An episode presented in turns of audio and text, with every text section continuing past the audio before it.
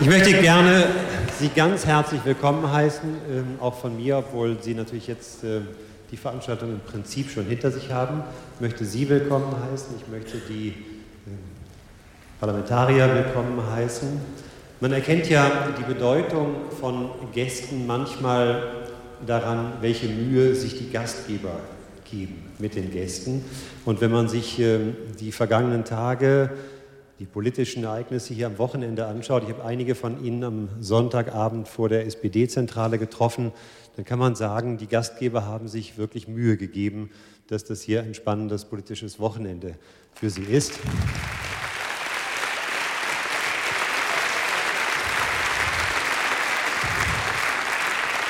Und wie ich eben äh, mir habe sagen lassen, und äh, vielleicht haben das hier auf der politischen Ebene noch nicht alle mitbekommen, haben Sie sich auch Mühe gegeben mit dem Hohen Haus hier und eine Aktion äh, eben gestartet, veranstaltet, die dieses Haus in der Form auch noch nicht erlebt hat. Also äh, auch dafür Dank.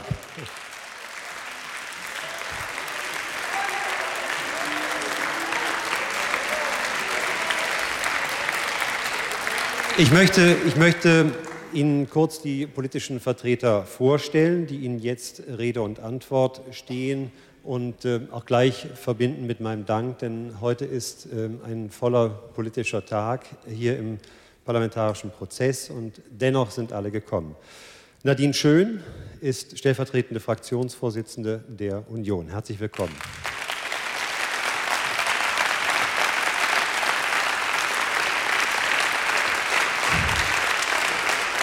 Neben ihr Katja Mast, auch stellvertretende Fraktionsvorsitzende der SPD, die gleich eine wichtige Sitzung hat.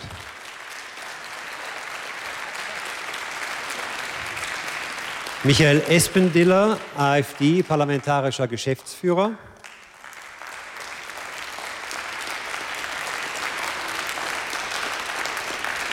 Katja Suding, stellvertretende Fraktionsvorsitzende der FDP.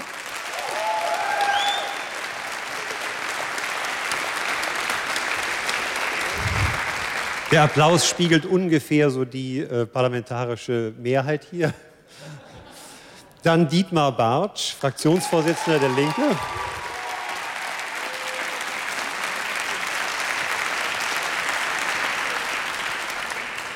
Katrin Göring-Eckert, Fraktionsvorsitzende Bündnis 90 Die Grünen.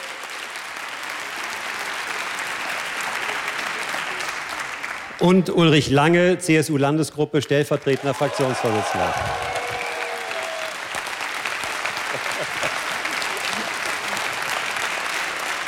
Also ich, ich glaube, nach dem Applaus müssen wir diese Veranstaltung häufiger machen. Sie haben jetzt, bevor wir anfangen, würde ich gerne alle äh, versammelten Politiker einmal bitten, sich rumzudrehen zu den Fotografen für ein Erinnerungsfoto mit den Jugendlichen.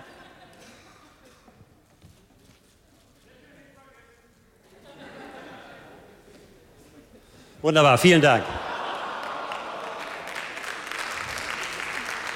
Ja.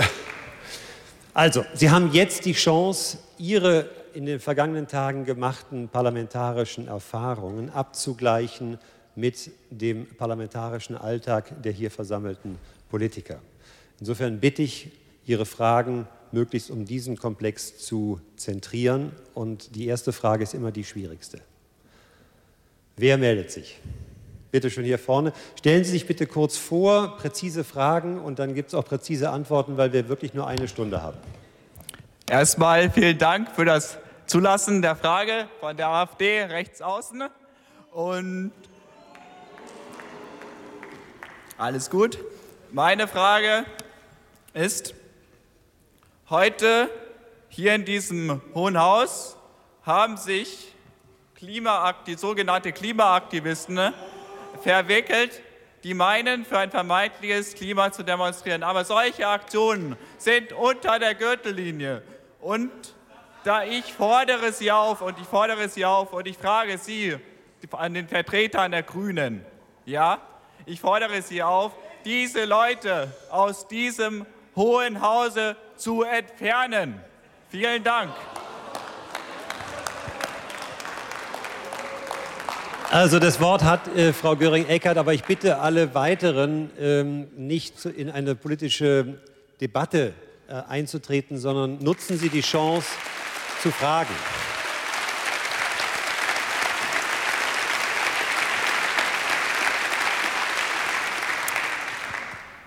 Die Klimakrise wartet nicht.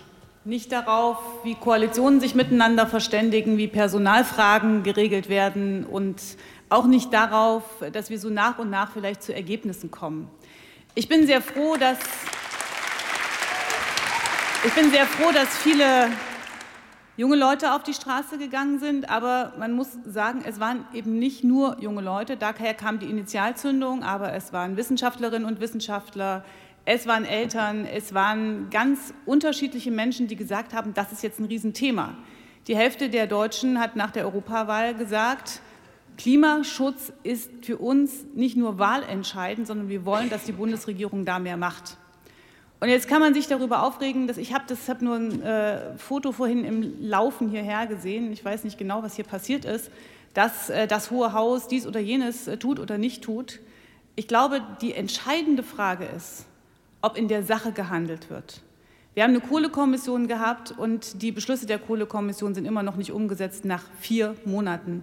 Klimaschutzgesetz ist irgendwie in der Warteschleife. Wir haben immer noch eine Landwirtschaft, die nicht dazu beiträgt, dass die Klimakrise wirklich bekämpft wird, also sprich Massentierhaltung, also sprich Glyphosat und andere Ackergifte auf den Feldern. Wir haben im Verkehr mehr CO2-Ausstoß und nicht weniger in den letzten Jahren. Das ist ein katastrophaler Befund und ich bin froh, wenn sich jede und jeder auf seine Art engagiert. Wir machen hier im Plenarsaal keine Aktionen als Parlamentarierinnen und Parlamentarier, weil da wirkt die Kraft des Wortes, da wirkt die Kraft der Argumente. Aber, aber manchmal ist es natürlich auch gut, wenn man zeigt, dass man eine besondere Leidenschaft hat. Und so habe ich jedenfalls diese Aktion verstanden. Vielen Dank für diese Wolte jetzt zurück zum parlamentarischen Geschäft. Der junge Mann, wenn Sie sich auch kurz vorstellen, in der letzten Reihe mit dem offenen Hemd.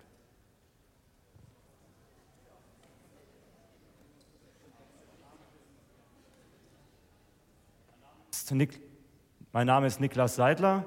Ich wollte Frau Katrin Göring-Eckardt fragen, wie sie denn zu den Elektroautos steht. Die sind ja bekanntermaßen äh, nicht CO2-neutral, sondern eben äh, deutlich schädlicher als zum Beispiel ein Dieselfahrzeug. Und da wollte ich die Grünen einfach mal fragen, warum. Erlauben Sie, Sie mir, erlauben Sie mir äh, zu intervenieren.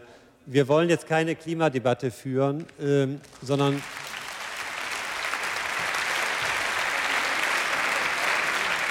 Sie haben die Chance, eine Frage zum parlamentarischen Ablauf zu stellen, weil Sie sich gemeldet hatten.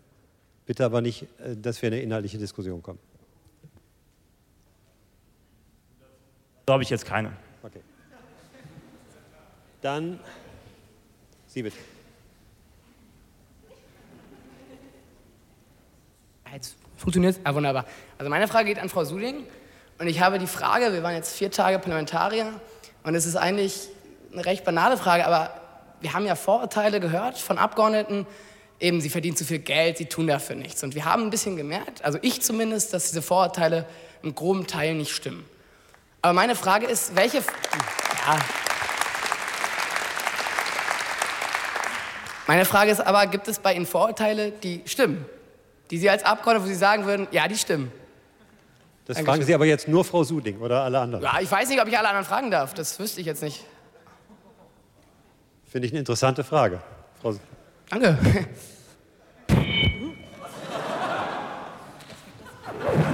Vorteil, was stimmt hier? So, also wenn eines der Vorteile ist, dass wir nicht mit Technik umgehen können. Ähm, nein, aber da müsste ich wissen, welche, sagt mir ein paar Vorurteile, nehme ich dazu gerne Stellung. Ähm, also ich glaube nicht, also natürlich verdienen wir alle als Parlamentarier viel Geld, ähm, deutlich mehr als der, als der Durchschnitt, das ist richtig, aber dafür, ähm, das, das nehme ich für, für uns alle, die hier sitzen, auch in Anspruch, tun wir auch eine ganze Menge. Ich sehe schon, dass egal äh, aus welcher politischen Richtung wir kommen, die allermeisten von uns äh, für ihre Überzeugung brennen, äh, dafür äh, kämpfen, dass sie ihre politischen Programme verwirklichen können, sowohl in der Opposition als auch in der Regierung. Ähm, das gilt für die allermeisten und ähm, deswegen finde ich auch schön, dass es solche Formate gibt, wo, wo junge Menschen ähm, auch mal kennenlernen können, was der politische Alltag eigentlich bedeutet, wie das Ganze funktioniert und wie da auch manchmal die Mühen der Ebene sind. Herr Bartsch, auch zu den Vorurteilen? Also ich ergänze mal zu den Vorurteilen. Ich würde es mal so sagen, alle Vorurteile stimmen weil es gibt nicht den Abgeordneten. Wir sind die ganze Heterogenität und da gibt es Abgeordnete, die engagiert sind in allen Parteien und Fraktionen. Da gibt es einige, die weniger engagiert sind und deswegen, man muss sich mit denen auseinander. Die Plattenvorurteile allerdings, das sind alles nur faule Säcke und kriegen viel Kohle. Gegen die, finde ich, muss man ganz grundsätzlich etwas sagen und argumentieren. Weil ich finde, das ist ein Markenzeichen der Demokratie. Keiner von uns ist hier gekrönt worden. Wir sind alle gewählt worden von den Bürgerinnen und Bürgern. Wir haben einen Auftrag bekommen und den nehmen wir an. Und dann kann man nach vier Jahren entscheiden, ob wir das weitermachen dürfen oder nicht. Deswegen geht übrigens auch sowas nicht wie entfernen Sie Abgeordnete. Die Zeiten sind Gott sei Dank lange vorbei, dass hier entfernt wird.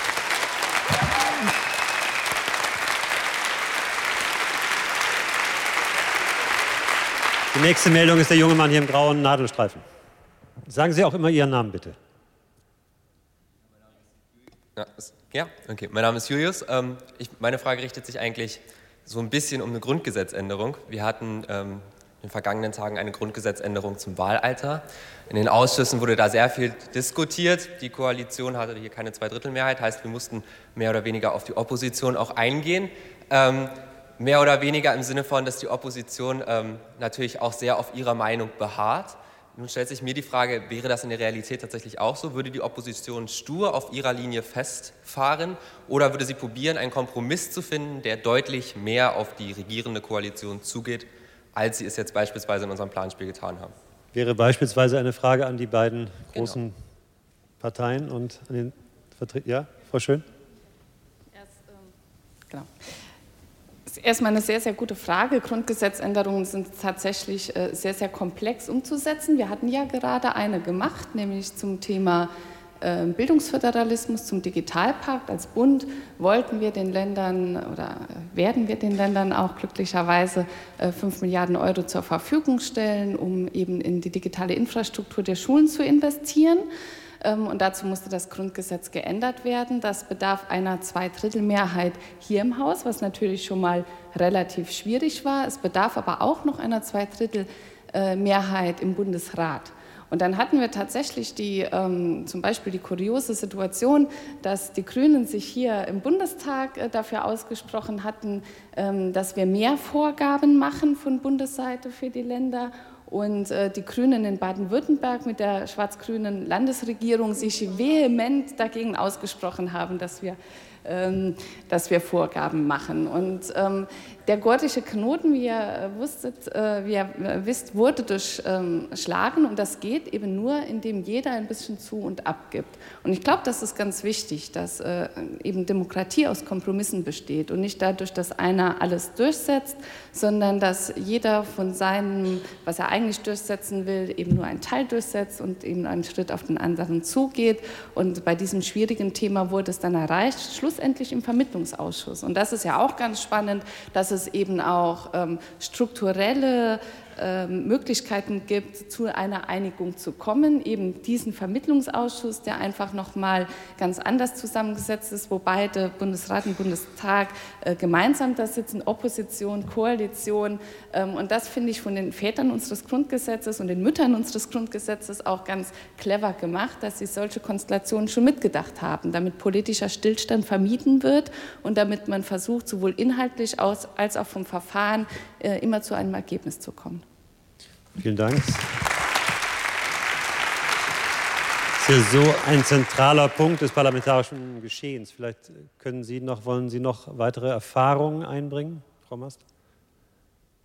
Also ich schließe mich äh, zuerst mal allem an, was Frau Schön gerade gesagt hat. Wir haben ja noch eine Grundgesetzänderung vor uns, weil wir wollen Kinderrechte ins Grundgesetz aufnehmen.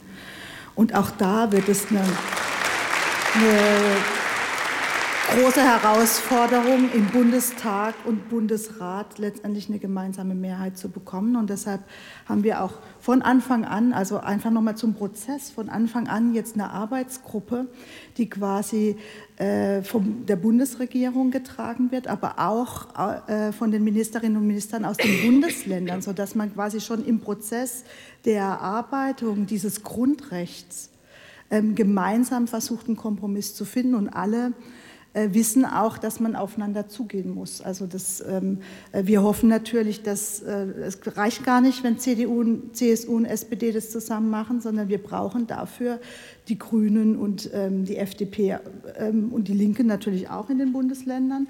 Und deshalb wird es schon, ja, nein, das ist, das ist so. Ja, das war beim Grundgesetz jetzt auch so. Wir haben alle gebraucht. Und alle haben auch ihren Teil dazu beigetragen, weil sonst funktioniert es nicht. Mit, ohne Kompromisse kein Fortschritt in der Politik. Nächste Meldung war die junge Dame in dem gestreiften Kleid.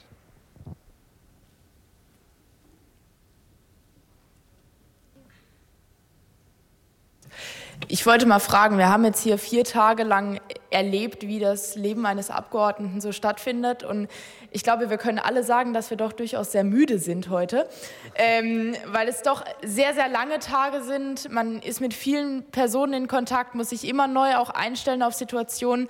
Und ich wollte fragen, was ist für Sie persönlich so das Geheimrezept, um lange Doppelsitzungswochen zu überleben und nicht total durchzudrehen in den vier Jahren Legislatur? Also, äh, wenn ich darf, würde ich gerne alle bitten, da, dazu äh, antworten. Vielleicht fangen wir an mit Herrn Lange. Ja, Doppelsitzungswochen sind natürlich eine besondere Herausforderung. Ähm, auf die stellt man sich am besten schon am Wochenende davor so ein bisschen ein. Ähm, ich versuche dann zumindest Sonntag im Wahlkreis terminfrei zu bleiben. Ähm, Montag ist dann besonders herausfordernd durch die Anreise. Viele von uns haben ja doch äh, längere Anreisen. Äh, das Wochenende zwischen einer Doppelsitzungswoche vielleicht auch nicht zu sehr äh, zu voll zu terminieren und manchmal im Büro zwei Minuten die Tür zu machen und äh, sich denken, wird irgendwie schon werden um das mal ganz offen zu sagen. Ähm, und vielleicht in der zweiten Sitzungswoche auch dem ein oder anderen ein bisschen aus dem Weg gehen. Machen Sie vielleicht auch mal.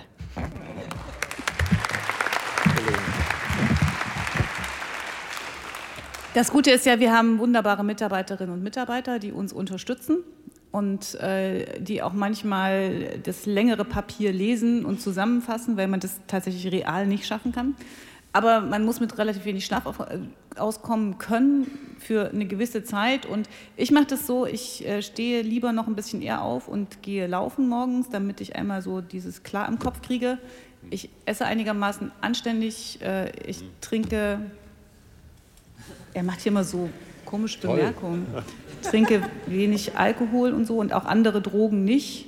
Äh, aber äh, das jetzt ausdrücklich betonen. Da kann man ja mal, mit keine Gerüchte entstehen. Aber ich glaube, dass, äh, das Entscheidende ist, dass wir alle wissen, wir haben eine große Verantwortung. Und es ist immer so im Leben, äh, dass man vorher denkt, oh Gott, das wirst du nie schaffen können. Und dann schafft man Sachen, von denen man vorher nie gedacht hat, dass man sie schaffen kann. Und weil wir es gerne machen und weil wir es mit Leidenschaft machen und weil wir auch wissen, wofür wir morgens wieder aufstehen, auch wenn es sau früh ist, deswegen funktioniert es auch. Und dann kann man so ein paar Sachen einhalten für sich selber. Andere können das übrigens anders. Sie müssen nicht so drastische Maßnahmen ergreifen wie ich, aber äh, andere können das anders. Gut so. Aber fit zu bleiben, einigermaßen es gern zu machen. Und äh, für mich ist dann, wenn, also diese zwei Minuten habe ich auch, ich gucke mir dann irgendwelche Fotos von meinen Enkelkindern an und dann weiß ich, es gibt auch noch andere Sachen im Leben, die wichtig sind.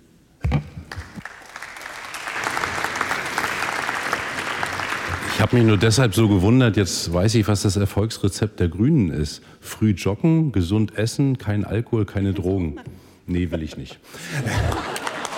Also, nee. Ähm, also erstens ist es wirklich so, wir sind jetzt im Juni und ich glaube, das geht wahrscheinlich uns allen so, dass wir uns jetzt auf die Sommerpause auch freuen. Weil es ist natürlich ein harter Job. Wir alle machen das aber freiwillig. Wir haben uns aufgestellt und machen das auch gerne. Und ich glaube, das ist einer der tollsten Jobs, mit, äh, Mitglied des Deutschen Bundestages zu sein. Derartige Herausforderungen, derartige Kontroversen. Man muss das wollen, man muss das gern machen, man braucht tolle Mitarbeiter und man muss sich Freiräume schaffen. Also man muss die Möglichkeiten haben, wo man völlig abschaltet. Das sind zum Beispiel Enkel, aber das ist zum Beispiel auch, wenn man beim Aufstieg von Eisern Union dabei ist. Da brennt der Tannenbaum, da ist einem die Politik total egal. Das ist so, also man muss sich diese Freiräume schaffen, dass, dass Dinge, ob das Sport ist, ob das Kultur ist, ob das Oper ist und so weiter, wenn man das hinkriegt und abschalten kann, dann kann man auch wieder Kraft tanken. Das ist, glaube ich, ganz, ganz wichtig, weil wenn man nur in der Mühle ist, dann ist man am Ende auch ein Aktendeckel und das darf man nicht werden. Frau Süding. Ja, ich mache es tatsächlich auch wie, wie Katrin Göring-Eckert. Ich trinke auch kaum Alkohol in der Woche, schaffe ich sonst nicht am nächsten Tag. Versuche einigermaßen vernünftig noch zu schlafen. Also vielleicht dann auch mal äh, die Party am Abend etwas früher zu verlassen und nicht äh, die letzte zu sein.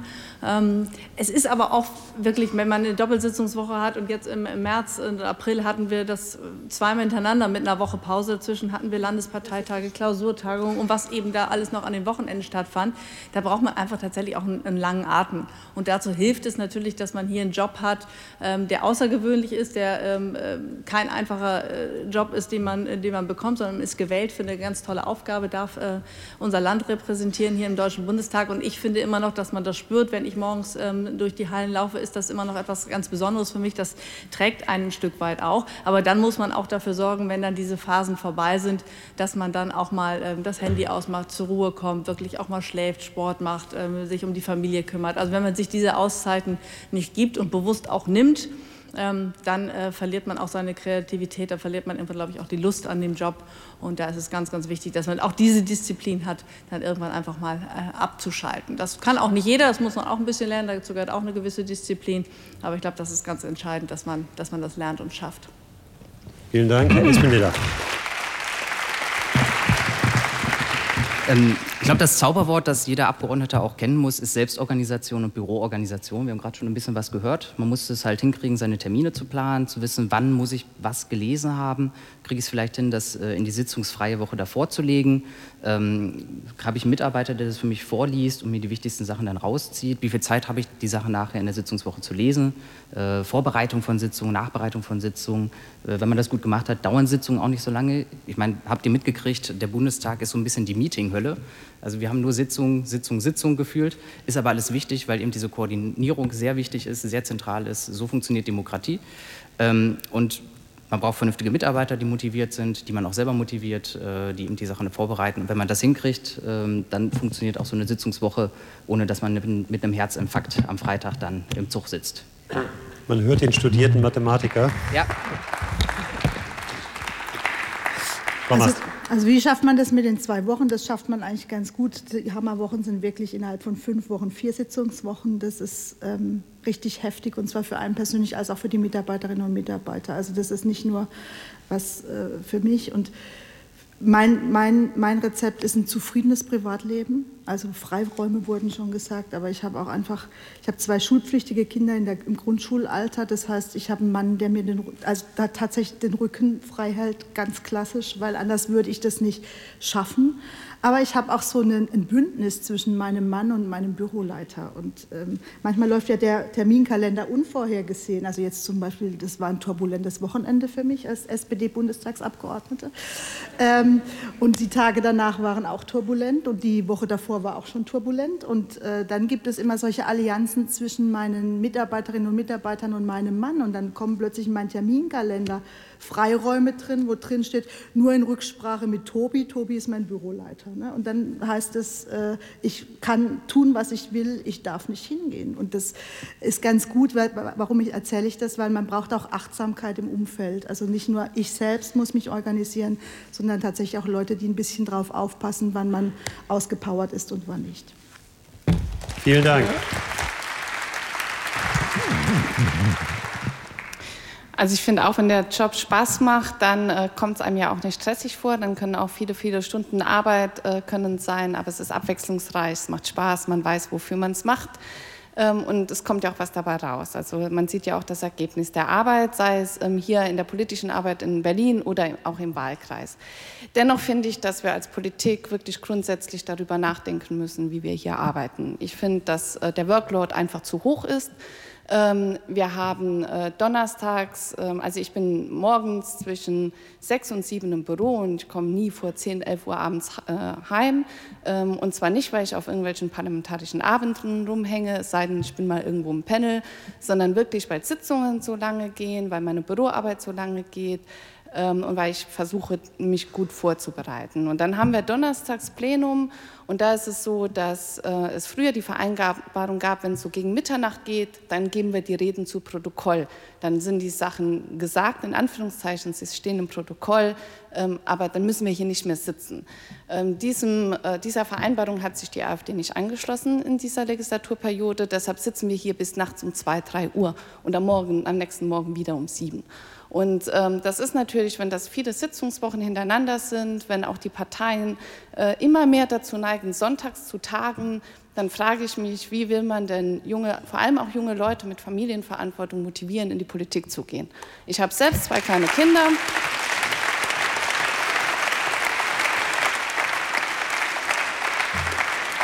Ich habe selbst zwei kleine Kinder von drei bis vier. Ähm, ich ähm, äh, ernähre mich auch gesund und trinke äh, wenig Alkohol ähm, und komme auch gut mit fünf Stunden Schlaf aus. Aber irgendwo hat das halt seine Grenzen. Und deshalb äh, gab es auch in der letzten Legislaturperiode eine Initiative Eltern in der Politik, wo wir eben versucht haben, zum Beispiel ähm, da, dafür zu sensibilisieren, dass es diese Sonntagstermine nicht gibt. Ähm, und wenn ich schon irgendwie 80 Stunden unter der Woche arbeite, brauche ich nicht noch den ganzen Sonntag hier zu sitzen. Äh, und ich finde, das ist schon eine Aufgabe, die wir uns selbst stellen müssen, dass wir auch unseren, in Anführungszeichen, Beruf oder eben das Mandat auch attraktiv machen, wenn wir wollen, dass äh, nicht nur der 60-Jährige, der die komplette Familie nach außen delegiert hat, hier Politik macht, sondern auch, dass der Bundestag ein Querschnitt durch die Gesellschaft ist. Bevor ich die nächste Frage aufrufe, ähm, nur ganz kurz aus meiner Warte. Nehmen Sie das als großes Kompliment. Sie erfahren hier private, semi-private Informationen über, die, über den Alltag äh, der Politik, der politischen Spitze in Berlin, die man sonst so nicht erfährt. Das ähm, ist Ihnen geschuldet. Der junge Mann im hellblauen Hemd. Stellen Sie sich bitte auch immer vor. Ähm, also ich bin der Daniel Droxner und Dr. Friedemann Brick hier im Planspiel. Ähm, und zwar bin ich jetzt auch echt ziemlich fertig, muss ich ehrlich sagen. Vor allem nach den Fraktionssitzungen war ich immer echt ähm, ziemlich am Boden, weil es so viele Leute gab, die alle ihre Meinungen durchsetzen wollten. Ähm, und ich frage mich, ob ähm, erstens, ob es vielleicht besser wäre, dass oder wenn ähm, es weniger Leute insgesamt im Bundestag und dementsprechend vielleicht auch in den jeweiligen Fraktionen und Ausschüssen gäbe, ob das die Arbeit erleichtern würde. Ähm, und ob, genau, ob sie das einfach als ja, ähm, Bereicherung ansehen, wenn man so viele Leute hat, mit denen man diskutiert, oder ob sie das einfach auch nur fertig macht. An wen möchten Sie die Frage stellen?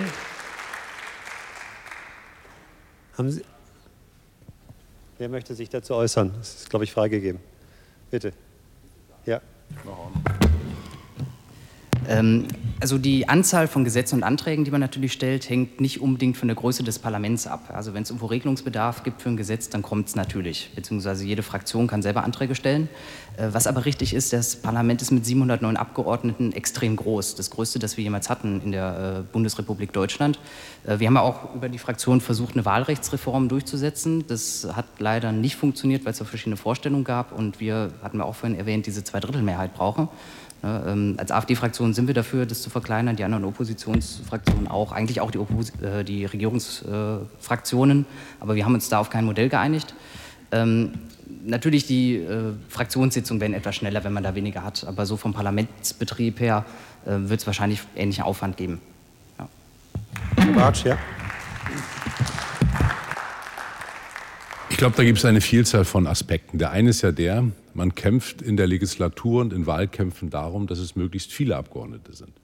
Sonst, wenn das Ziel wäre, müsste man ja sagen, am besten 5,1 Prozent und dann hat man den geringsten Stress. Das ist aber nicht der Fall, sondern wir alle wollen möglichst viel sein, weil wir am Ende des Tages parlamentarische Mehrheiten hier im Parlament bilden wollen. Es stimmt, mit den 709 Abgeordneten sind wir an einer Grenze. Und es ist eine Aufgabe, vor der wir noch stehen, das Wahlrecht so zu verändern, dass es dort Grenzen gibt. Die Regelgröße sind 598. Aber das ist in den letzten Jahren immer überschritten worden und die Gefahr, dass es noch größer wird, ist da. Deswegen ist das eine Aufgabe, der wir uns auch die Oppositionsparteien auch stellen werden, stellen müssen. Das ist aber nicht so ganz leicht. Ansonsten ich habe jetzt gleich Fraktionssitzung, deswegen äh, ja, das stimmt schon so, dass es sehr anstrengend ist. Und es ist natürlich auch die Aufgabe der Abgeordneten, dass ihre Positionen, die aus ihren Wahlkreisen da artikuliert werden. Aber eine Reduzierung würde im Übrigen auch dazu führen, dass die Betreuung eines Wahlkreises, was eine Aufgabe auch ist, denn die Hälfte der Zeit sind wir hier im Parlament, die andere Hälfte sind wir in unseren Wahlkreisen. Und dort sind die Aufgaben relativ groß. Und wenn die Wahlkreise noch größer werden, ich bin ja Abgeordneter aus Mecklenburg-Vorpommern und da sind Wahlkreise wie ein junges Saarland teilweise. Das ist, äh, das ist ausgesprochen schwierig. Deswegen ist die Frage der Anzahl wirklich eine ausgesprochen komplizierte. Man muss das richtige Maß finden. Ich glaube, die Regelgröße von 598 ist vernünftig. Wenn es durch Überhang und ähnliche etwas darüber hinausgeht, ist in Ordnung. Aber die Debatten wird man immer haben. Und die kontroversen Debatten im Übrigen nach den Fraktionen in Ausschüssen hier im Parlament, die machen die Demokratie stark. Wir müssen das durchhalten. Ja, man kommt dann immer wieder auf die Idee, ach, es wäre doch ganz schön, wenn ich ganz alleine entscheiden könnte. Weil ich ja auch in der Regel der Auffassung bin, dass ich es am besten weiß. Das ist ja logisch. Aber es ist am Ende des Tages immer der falsche Weg der Wettstreit der Ideen sollte Grundsatz bleiben. Und das finde ich, deswegen finde ich das richtig, dass wir eine Begrenzung brauchen, aber nicht sagen, je weniger, desto besser. Es ist ein Thema, das offensichtlich viele hier vorne umtreibt. Ähm, deswegen würde ich jetzt noch Frau Göring-Eckert und Frau Mast bitte kurz dazu, weil es sind noch so viele Fragen äh, hier im Raum, dass wir da noch weiterkommen. Und Herr Lange. Ja. Also Frau Göring-Eckert. Wer zuerst? Also ich mache es da wirklich ganz kurz, äh, weil es alles zur Wahlrechtsreform gesagt worden. Die brauchen wir, äh, damit wir hier im Haus nicht so viele sind. Das wird auch die Vertretung äh, des Volkes, wir sind ja die Volksvertreterinnen und Vertreter, nicht stören. In der Fraktion wollen wir mehr werden, aber es ist schon eine Frage, ich weiß nicht, wie ihr das gemacht habt, ja, aber wir haben eine ganz klare Regel, wie das geht.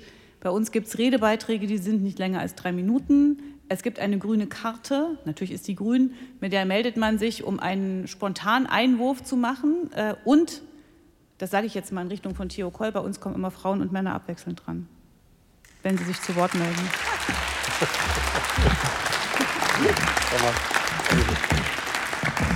Ja, Wir machen es in der Reihenfolge der Meldung, würde ich vorschlagen. Ach so. Okay. Wird korrigiert. Ein guter Hinweis. Ähm, ich will da gleich anknüpfen. Ähm, bei der Wahlrechtsfrage und wie groß das Parlament ist, diskutieren wir natürlich auch, ob es ähm, die Geschlechter entsprechend repräsentiert. Da hat meine Vorrednerin jetzt gar nicht so viele Probleme mit, weil das ist die Fraktion, in der am meisten Frauen im Deutschen Bundestag sind, die Grünen. Dann kommen die Linken, dann kommt die SPD, das sieht auch ganz gut aus, aber der, der Rest vom Haus eben nicht. Und deshalb geht es auch bei Wahlrechtsänderungen darum, ob wir zu einer echten Parität im Deutschen Bundestag kommen. Das war mir noch wichtig zu ergänzen. Und Herr Lange noch. Es wird, es wird jetzt etwas überraschen, dass ich mich nicht zwingend äh, meiner Koalitionspartnerin anschließe, sondern eher beim Kollegen Bartsch bin. Ähm, der das, glaube ich, sehr, sehr eindrücklich geschildert hat. Äh, ich möchte das Thema Wahlkreise noch mal anschneiden. Eine Verkleinerung des Bundestages bei unserer jetzigen äh, rechtlichen Situation würde noch mal im Zweifel zu einer Vergrößerung der Wahlkreise führen. Darüber muss man dann auch ganz offen reden. Und dann muss man wissen, dass diese oftmals beklagte Entfremdung und Entfernung des einzelnen Abgeordneten von den Menschen vor Ort natürlich größer wird. Also ich habe einen Wahlkreis, der hat eine Ausdehnung von 128 Kilometer. Das nur. Das ist in Bayern nur. Sie haben ja keinen. Äh, aber da, ja, das ist aber etwas, da sind wir genau, liebe Frau Kollegin Göring-Eckert, nämlich genau an dem Unterschied zwischen einem direkten Stimmkreisabgeordneten, der vor Ort für viele Dinge unterwegs ist, und äh, Kolleginnen und Kollegen, die über die Landeslisten hier nach Berlin gewählt worden sind. Und, und, und deswegen, deswegen erlaube, ich mir, erlaube ich mir in dieser Debatte schon das Argument auch nochmal, wir haben es jetzt bei der Europawahl gesehen, wie schwierig das ist, wenn kein Bezug zum einzelnen Stimmkreisabgeordneten da ist. Deswegen werbe ich ausdrücklich bei allem Wunsch um Verkleinerung. Ich glaube, wir sind diszipliniert genug, auch mit 700 ordentliche Ergebnisse zu erzielen. Aber es geht schon darum, den Kontakt vor Ort nicht zu verlieren. Und dafür braucht es auch überschaubare, ich sage mal, leistbare Stimmkreise für Direktabgeordnete, die direkt vor Ort gewählt sind. Vielen Dank. Wir haben jetzt, sage ich nur zur, Dis zur, Disziplin, noch 20 Minuten. Ich würde den jungen Mann bitte äh, zurückstellen. Sie sind der Übernächste. Damit jetzt eine junge Frau dran nehmen. Sie hatten sich gemeldet hinten der bunten Bluse.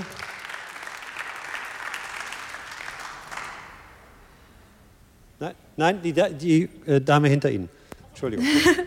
Ähm, ja, guten Tag. Mein Name ist Sophie Link und äh, wir hatten das Thema vorhin schon mal ganz kurz angesprochen, ähm, als es darum ging, wie man jüngere Menschen ähm, in den Bundestag bekommen könnte.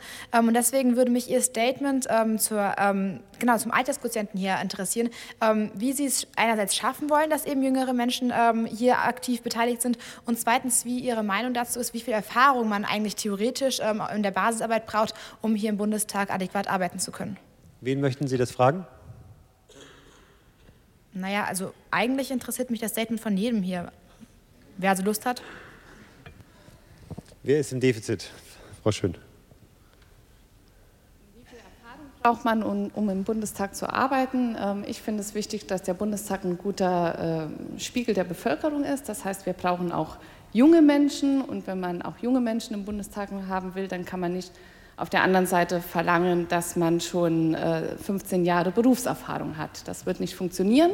Und ähm, ich sehe, dass junge Menschen genauso viel in die Politik einbringen können, dass sie etwa beim Thema äh, Digitalisierung, aber ähm, bei Leuten mit jungen Familien, auch äh, zum Thema Vereinbarkeit von Familie und Beruf, ähm, oder Leute, die gerade aus der Ausbildung oder aus dem Studium kommen, können zu diesen Themen wesentlich mehr beitragen als Kollegen, die schon 20 Jahre Berufserfahrung haben. Deshalb finde ich, eine gute Mischung ist äh, unbedingt wichtig zwischen Mann und Frau, zwischen Jung, Alt, zwischen verschiedenen Berufsgruppen. Und da haben wir noch großen Nachholbedarf. Frau Suding, wollen Sie noch was dazu sagen?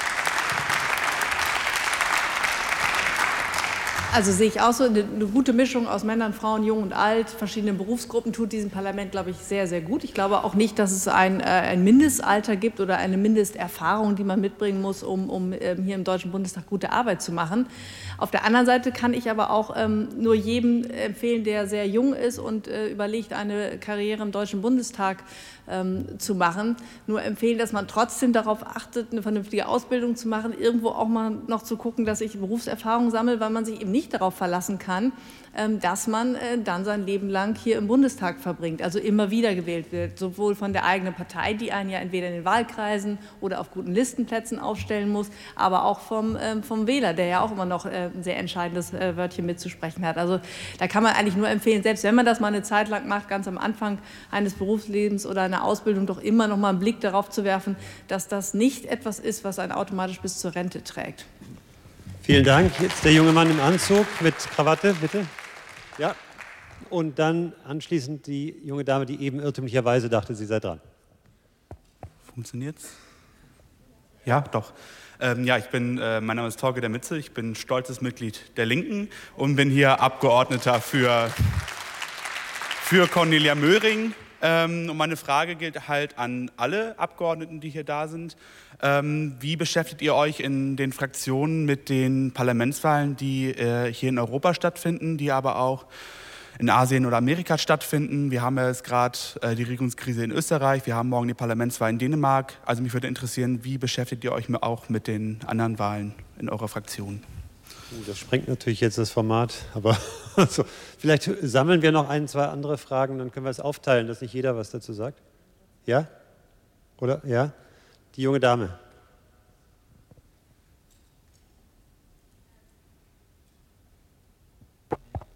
Ah, jetzt. Ähm, hallo, ich bin die Pia Räder ähm, aus Rheinland-Pfalz für Sandra Weser hier.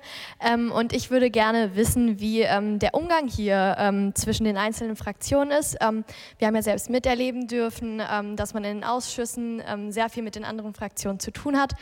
Und genau, da wüsste ich einfach gerne, wie dieses Klima so generell ist und ob äh, sich vielleicht parteiübergreifend sogar Freundschaften hier bilden. Würde ich vorschlagen, dass sich maximal zwei zu jeder Frage äußern. Herr Barth? gerne machen, weil ich muss wirklich zu meiner Fraktion, okay. die beginnt um 14 Uhr und da ich ja da einer der beiden Vorturner bin, muss ich auch pünktlich sein. Also ich will erst zu der äh, Frage der anderen Länder etwas sagen. Ich glaube, das gilt für alle Parteien, dass wir uns natürlich mit den Ergebnissen äh, dieser Wahlen beschäftigen, weil das hat Auswirkungen auf uns. Also ich will nur diesen einen Fall sagen, ich meine, als Donald Trump Präsident der Vereinigten Staaten geworden ist, hat das Auswirkungen auf Weltwirtschaft, auf vieles andere. Natürlich hat die Krise in Österreich Auswirkungen. Natürlich ist Herr Orban in Ungarn, hat Auswirkungen und so weiter. Also das gehört mit dazu. Und jede Partei schaut dann natürlich auch auf ihre Partnerparteien, um zu schauen, was können wir vielleicht an guten Sachen dort abschauen. Wo haben die was richtig gemacht? Wieso sind die erfolgreich? Ich glaube, das machen alle so. Äh, das empfinde ich auch, auch als normal.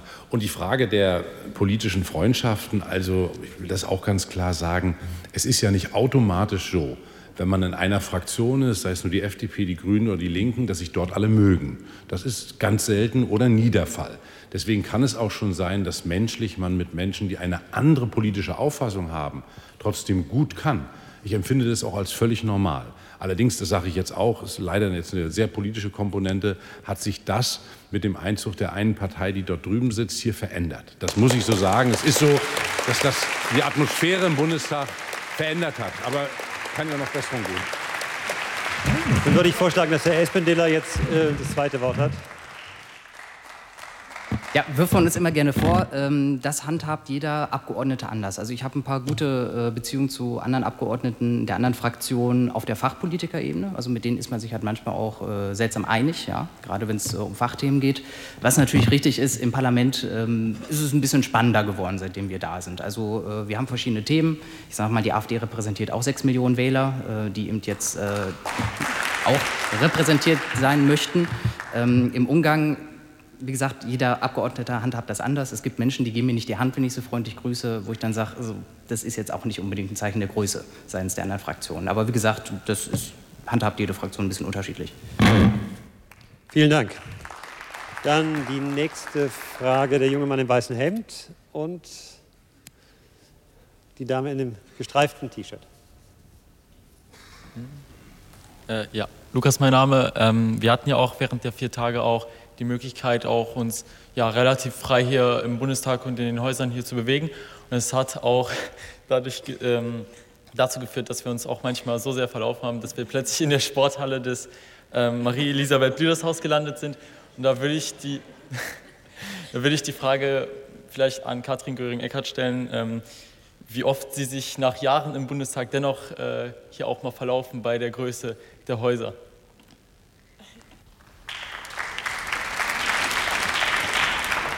Joggend. In der Sporthalle bin ich noch nie gelandet, aber,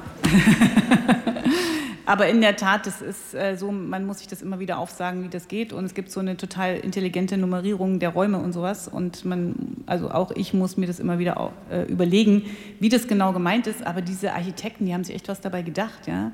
Es ist ja schon mal großartig, dass diese Kuppel hier jetzt auf ist und dass hier Licht reinscheint und dass man da oben sehen kann, wenn da Leute langlaufen und dass wir nicht wie in, im alten Bonn, da war das irgendwie so, da gab es ein Regierungsviertel, da traf man nur so zauberhafte Journalisten wie Herrn Koll und die Kollegen der eigenen, der anderen Fraktionen und noch ein paar Lobbyisten. Hier trifft man Touristinnen und Touristen, Leute, die Aktionen machen, die demonstrieren und sowas, wenn man vor die Tür geht, auch schon mal gut. Und im Bundestag trifft man auch automatisch immer andere Menschen. Und ich halte es immer so, dass ich jeden freundlich grüße, weil ich finde, auch wenn ich jemanden wirklich nicht ausstehen kann, und es kommt vor, und äh, wenn ich mir anschaue, wie abartig zum Teil Debatten hier im Deutschen Bundestag, seit die AfD eingezogen ist, laufen. Mit Beleidigungen, die mit Beleidigungen, die sexistisch sind, mit Beleidigungen, die homophob sind, mit Beleidigungen gegen Minderheiten, dann sage ich, okay, trotzdem, ich grüße, ja, weil das irgendwie, warum soll ich jetzt mein gutes Benehmen verlassen, wenn andere sich schlecht benehmen? Aber die Auseinandersetzung, die führen wir in aller aller Schärfe, egal ob man sich vorher verlaufen hat oder nicht. So, die nächste Wortmeldung, junge Dame. Vielleicht richten Sie Ihre Fragen auch an äh, Abgeordnete, die jetzt weniger zu Wort gekommen sind. Also, ähm, mein Name ist Ellen Hartmann. Im Planspiel heiße ich Svenja Schulze.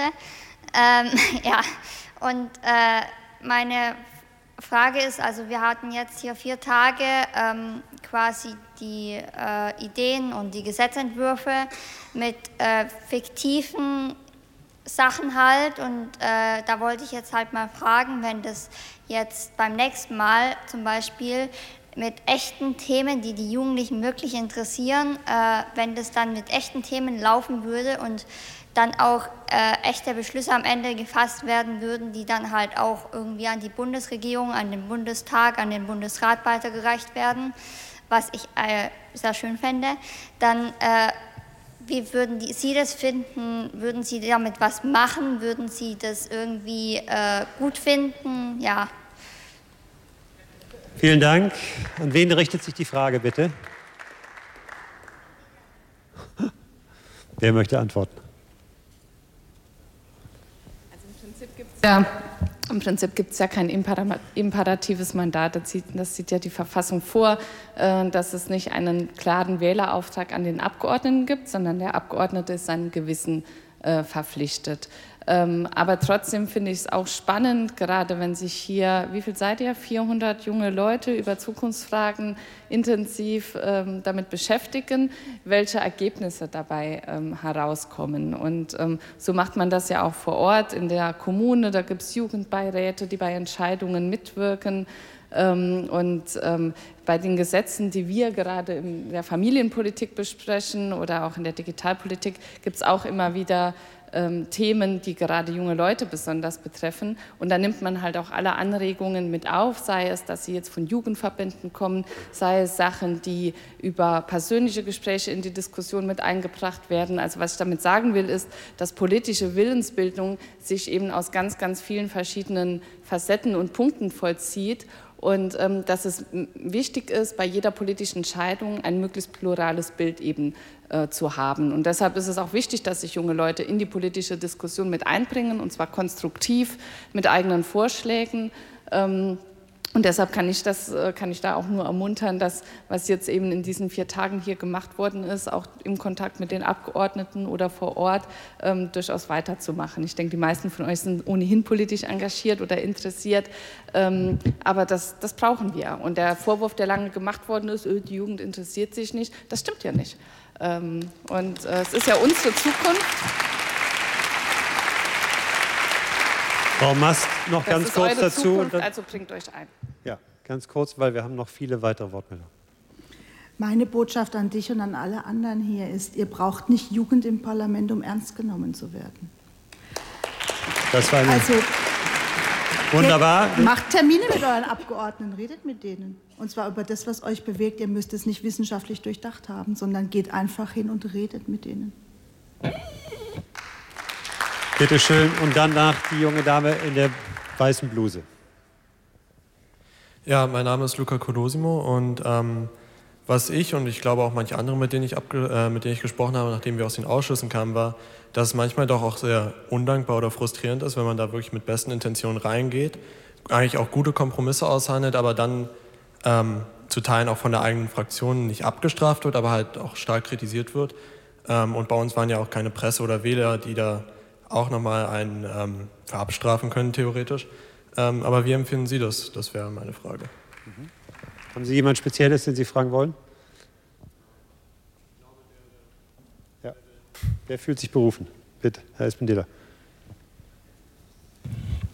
Also die AfD-Fraktion ist recht basisdemokratisch. Also das, was Sie gerade beschrieben haben, passiert bei uns auch. Ähm, sprich, dass man eine Position entwickelt hat mit den Fachpolitikern. Okay, jetzt hört der Kollege nicht zu. Äh, ja, das ist okay. Ähm, sprich, man entwickelt eine Position als Fachpolitiker und scheitert danach in der Fraktionssitzung. Jetzt muss man sagen, bei dem Planspiel ist es natürlich so, ähm, dass sie natürlich zufällig zugeordnet sind. Das heißt, ähm, so häufig wird das jetzt, ich denke mal, da kann ich auch für die äh, anderen Fraktionen sprechen, nicht passieren, dass man nachher so eine Position abgelehnt bekommt. Aber das ist wichtig, weil man eben eine einheitliche äh, Linie braucht in der Fraktion. Als Abgeordneter kann man dann natürlich anders abstimmen. Ne? Man hat ja ein freies Mandat. Ähm, ja, es ist frustrierend, wenn sowas passiert, aber ähm, muss man auch mit durch. Also man muss lernen, sich dann irgendwann auch mit seinen Positionen durchzusetzen. Das gehört zum Job dazu. Ich würde sagen, Frau Suding noch dazu und dann nehmen wir die nächste Frage für Frau Göring-Eckert. Als Oppositionspolitikerin werde ich recht häufig gefragt, ob es nicht frustrierend ist, dass man Anträge hier ins Parlament einbringt, die ja eigentlich zu, man kann sagen, 100 Prozent abgelehnt werden. Ähm, da sage ich immer, nee, finde ich nicht. Natürlich würde ich gerne, äh, dass meine äh, Ideen äh, Regierungshandeln werden, aber ich weiß eben, dass meine Position hier im Parlament die Opposition ist. Wir haben eine Aufgabe, die steht auch in der Verfassung. Wir haben die Aufgabe, die Regierung zu kontrollieren, eigene Vorschläge zu machen, die Regierung vor uns herzutreiben. Und das ist eine ganz, ganz wichtige Funktion. Also regieren funktioniert in einer Demokratie nicht, ohne dass es eine Opposition gibt, die wach ist, die stark ist, die, die angreift, die, ähm, die auch wirklich Dampf macht. Und da wechseln die Rollen ja glücklicherweise immer mal und äh, jeder hat mal äh, eine bestimmte Rolle. Und wenn man die ernst nimmt, und ich nehme meine Rolle als Oppositionspolitikerin sehr ernst, ähm, dann kann man mit dieser Frustration, dass das, was man sich ausgedacht hat, ausgearbeitet hat mit viel Herzblut und Mühe, was dann aber trotzdem nicht äh, Regierungshandeln wird, ähm, dann auch verschmerzen, in der Hoffnung, dass es sich dann irgendwann ändern wird. Vielen Dank. Ihre Frage, Frau Göring-Eckert. Ähm, ich weiß gar nicht, ob ich meine Frage überhaupt stellen darf, weil sie inhaltlichen, also weil sie einen Inhalt hat. Also politischen Inhalt meine ich jetzt nicht. Wir wollten nicht in inhaltliche Diskussionen kommen. Also nicht? Okay. Na, dann finde ich es schade, dass wir, obwohl wir im Bundestag sind, keine inhaltlichen Diskussionen führen. Ja, das ist ja auch eine inhaltliche Diskussion. Es soll ja darum gehen, dass Sie Ihre Erfahrung hier abgleichen mit den Erfahrungen der Parlamentarier und nicht so sehr, dass wir einzelne Politikfelder diskutieren, dann könnten wir hier bis morgen sitzen.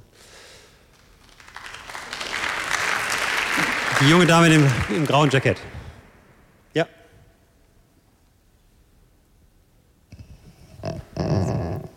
Hallo, Lena Werner, mein Name.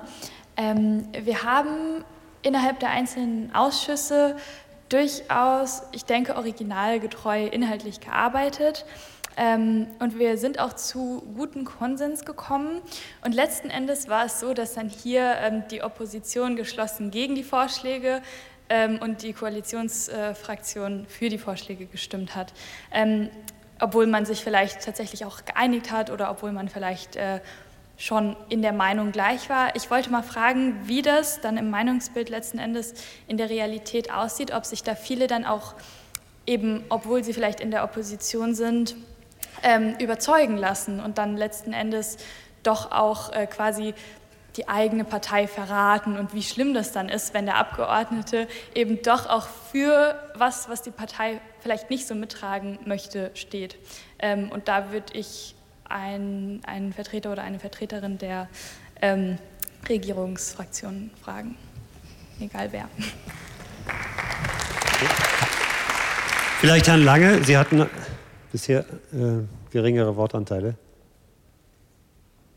Ja, grundsätzlich ist es hier üblich, dass äh, die Regierung zusammenstimmt und die Opposition in der Regel dagegen. Im Ausschuss haben wir durchaus auch immer wieder Dinge und Gesetzentwürfe, die wir gemeinsam tragen, die alle tragen. Es gibt da so gewisse Regeln, wen man gar nicht mit äh, aufnimmt.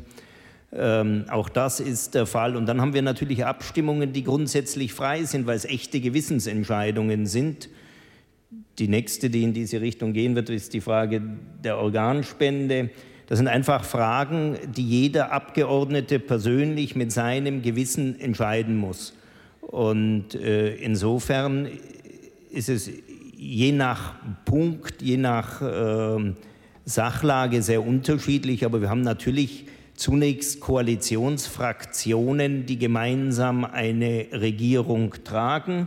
Das funktioniert in der Regel ja auch ganz gut äh, und äh, das wird wahrscheinlich auch noch ein bisschen weiter so funktionieren. Vielen Dank. Äh, wir haben, glaube ich, noch Zeit für zwei Fragen. Der junge Mann blond äh, mit kariertem Hemd und da oben die junge Frau in weißem T-Shirt und Jackett. Und ich danke Herrn Bartsch äh, für die Teilnahme.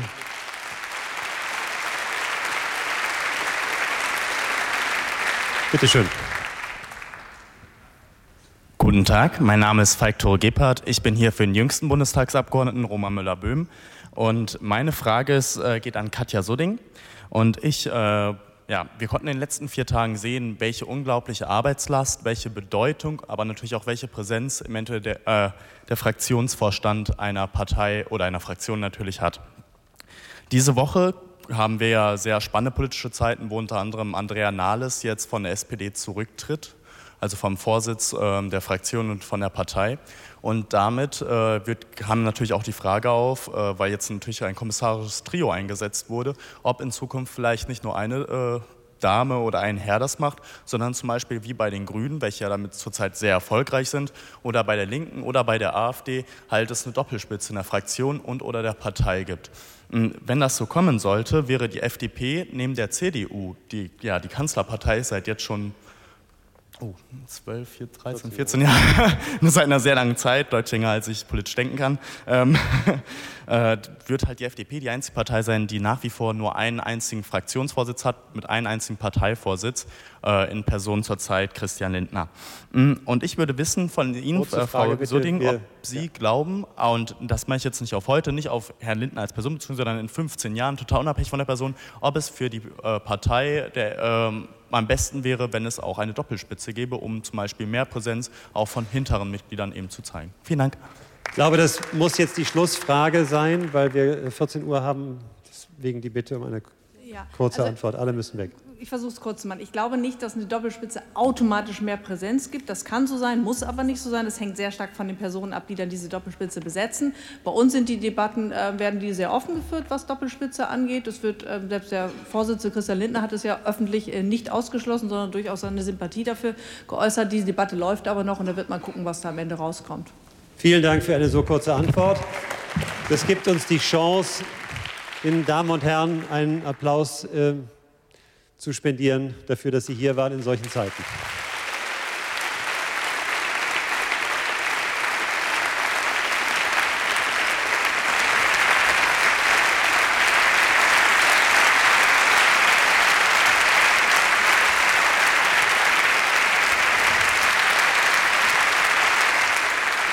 Und ich ich danke Ihnen sehr fürs Kommen. Ich danke den Organisatoren, dass Sie das möglich gemacht haben. Ich möchte Ihnen ganz kurz noch eine Anekdote mit auf den Weg geben.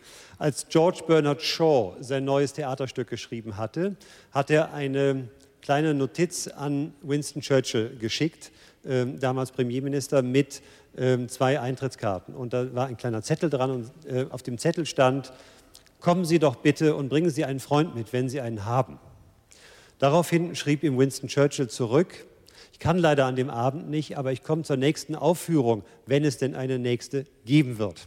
Ich wünsche Ihnen viele weitere Aufführungen in diesem Hause. Vielleicht werden Sie ja hier irgendwann mal als Parlamentarier sein. Einen schönen Tag.